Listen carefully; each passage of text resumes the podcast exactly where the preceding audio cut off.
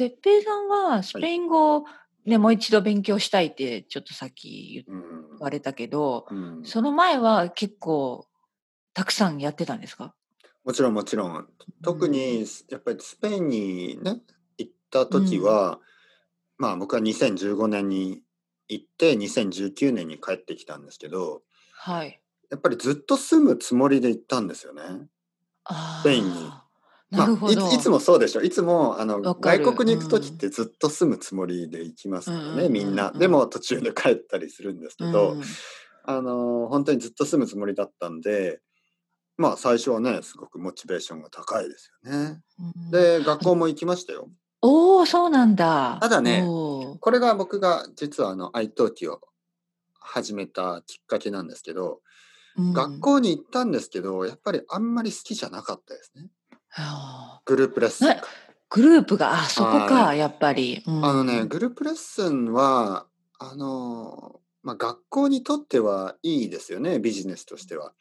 でも、ね。生徒にとっては、やっぱりあんまり良くないですね。うん生徒にとっていいことは、まあ、ちょっと授業料がプライベートレッスンより安いぐらいで、だけど、うん。オンラインのレッスンの方が安いんですけど、もっと。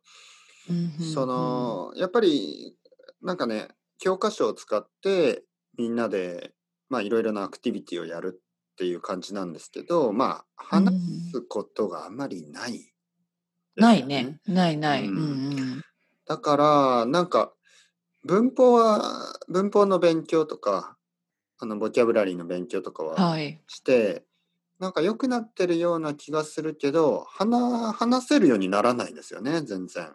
うん、ああ、そっうんかそっか。うん、で、話すために、まあ、学校に行きながら、iTalki を見つけて、うん、iTalki で、えー、スカイプのレッスンですね。そのうん iTalki でうんオンラインのレッスン、ススペイン語のレッスンも一緒に始めたんですよね。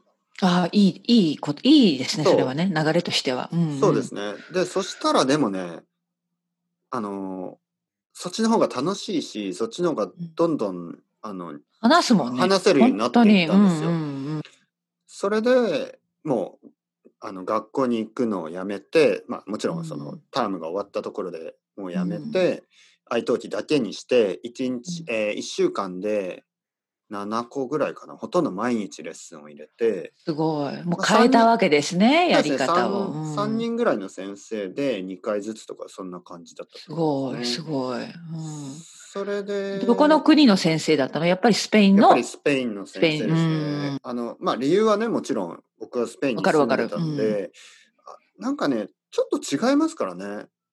違う違う。スペイン語全然違うよね。南米うんのスペイン語と。うんそうスペインのスペイン語。うんで、一番最初は僕はなんかあの、ポッドキャストとかで結構南米のスペイン語を聞いてたんですよね。たくさんのコンテンツがありますよね。うん。で、でもなんかスペイン人のスペイン語がなんか、いや、僕の奥さんのスペイン語とちょっと違うことが多いなと思って、うんあの、スペイン人の先生のね、ポッドキャストとか、うんスペイン人の先生のレッスンを受けるようにしたら、いいですねやっぱ。り分かるようになっていくんで、すごい。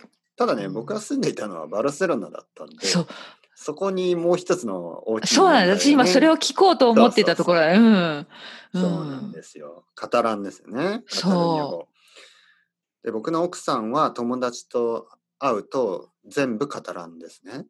いやーはい。だから、そうだよねスペイン語うん勉強しても、スペイン語を勉強しても、なんか、よくわからない。複雑ですね、それもね。うんそう。で、僕のためにね、スペイン語に変えてくれることもあるんですけど、うん気がついたらまたカタランに戻ってるんですよね。まあ、しょうがないですね、友達だから。うんそうだね。ううんんうんうん。だから、まあちょっとバルセロナはね、あの、スペイン語を勉強するのはいいんですけど、まあ、まあ結構スペイン語を話せない人もたくさん住んでる。うん、そうだよね。あとやっぱりあのサインとかさ、あのいろいろなポスターとかあの文字とかもやっぱり両方で書かれてるじゃないですか。そうですね。一応決まり、ルールですね。ねそうそうそう一番最初、さ上の、上は、最初はあのカタルニア語で書いて、そしうんてスペイン語が書いてるっていうう感じ。ん、まあ面白い。でもね、結構似てるうんんで、あの、み読むとわかるんですけど、結構ね、話すと違うんですよね。